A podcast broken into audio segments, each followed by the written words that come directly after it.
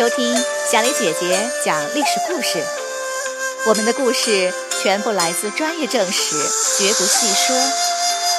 每周一、三、五来听一段故事，了解一段中国历史吧。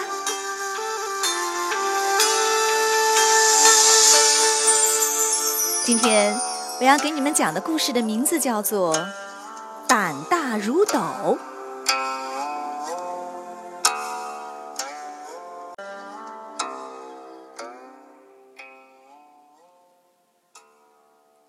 魏国老将邓艾穿越了七百里的无人山路，绕过剑门关，孤军奔袭成都。蜀军被打败了，刘禅带领官员出城投降。邓艾欣然接受，封刘禅为骠骑将军，其他官员也都各有封赏。刘禅命令蜀国军队全部缴械投降。老将姜维想了很久，最终他带领军队向魏军主将钟会投降了。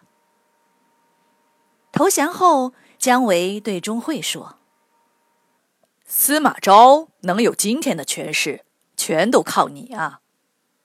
现在你又平定了蜀国，威震天下。不过，狡兔死，走狗烹，飞鸟尽，良弓藏。”我劝你学战国时的范蠡，功成身退，远离是非才好。钟会听到此言，脸色一变，连忙摆手说：“你想多了，还没有严重到这个地步。”姜维又说：“如果你不想退，那就应该……我觉得凭你的能力。”应该能做得到。钟会不敢相信，姜维怎么敢明目张胆的给他这种暗示呢？的确，他对司马昭很不满，但他一直深藏心中，从来没有流露过。钟会对姜维非常佩服，从此两个人经常在一起讨论问题。钟会的父亲是从曹操起，曹魏三代的元老重臣，深受恩宠。还有曹髦，钟会认为他才同陈思，五类太祖。陈思呢，就是指的陈思王曹植，太祖当然就是曹操。然而，这样一个少年才俊的皇帝，居然被司马昭杀死在大庭广众之下。如今司马昭又当了相国，封为晋公，下一步显然就要当皇帝了。钟会眼看着曹家的天下一点一点被司马家夺取，十分的气愤。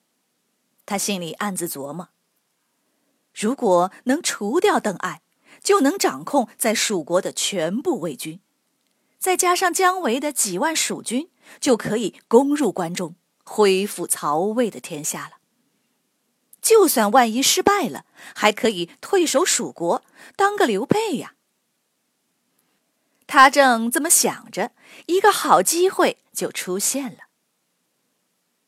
由于邓艾在成都大肆的封赏，并准备要进攻吴国，司马昭派人过来批评他说：“有事必须要上报批准。”不可以擅作主张。邓艾不服气，写了封奏章去辩解。钟会把这个奏章给半路拦截了，并模仿邓艾的字体，添油加醋改写了奏章。同时，他密报司马昭说邓艾要谋反。于是，司马昭命令钟会进军成都，把邓艾押回洛阳审问。这时，钟会又想出了一个妙计，他不亲自进军，而要求监军魏冠去抓捕邓艾。监军嘛，就是负责监督将领的。魏冠他无法拒绝，只好领兵前往成都。可是魏冠的兵很少啊，如果他要强行抓捕的话，可能反被邓艾给杀掉。于是魏冠他也想出了一个办法，他特意在深夜的时候抵达成都，然后他马上传诏书给邓艾手下的各位将领，他说：“我奉皇帝的命令拘捕邓艾到京城审问，其他人概不追究。”全部都通知到了以后，魏冠这才领兵进入军营，将还没有起床的邓艾给抓了起来。关进了囚车。邓艾的那些手下将士，没有人敢上前阻止。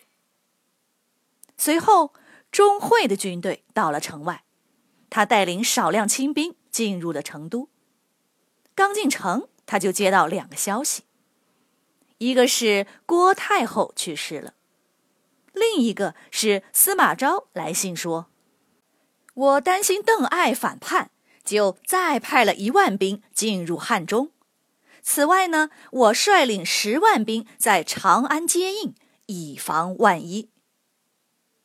钟会见司马昭这样的调动兵马，大惊失色，认为司马昭对他起了疑心，于是决定马上起事。第二天，他把军队的大小将领全部请进城来祭奠郭太后。他当众宣读了郭太后的遗诏，说太后要他起兵废除司马昭。突然听到这样一个消息，将领们全都惊恐万分，既不敢支持钟会，也不敢表示反对。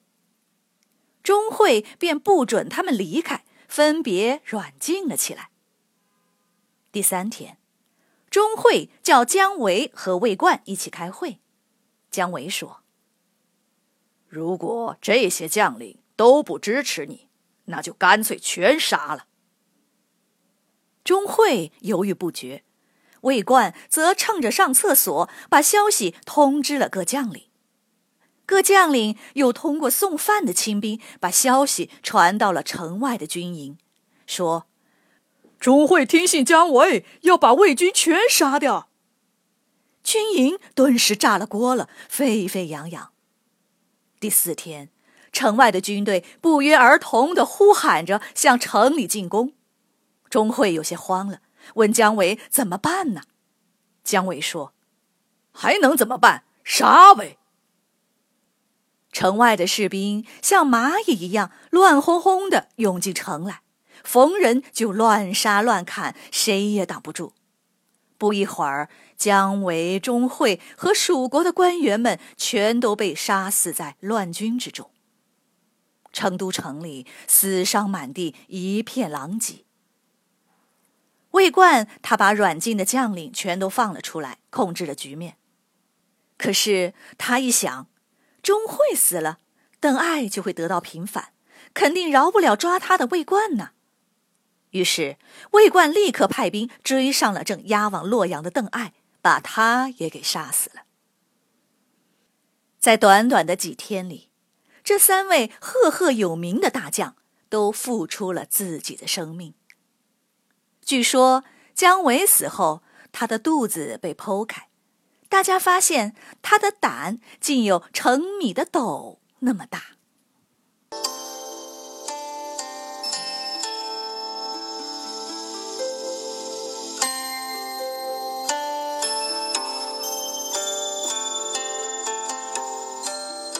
小朋友们，今天的故事就讲到这里，请你来说一说，许多事情的发生是很偶然的。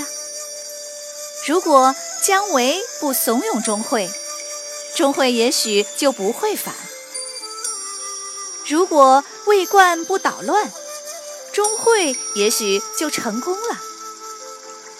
你觉得，在你的生活里？哪些事情是偶然发生的呢？如果事情都是偶然发生的，那还有必要努力吗？为什么呢？欢迎你们都到公众号来留言或用语音说出你们的想法。感谢你们今天的收听，我们下个故事再会吧。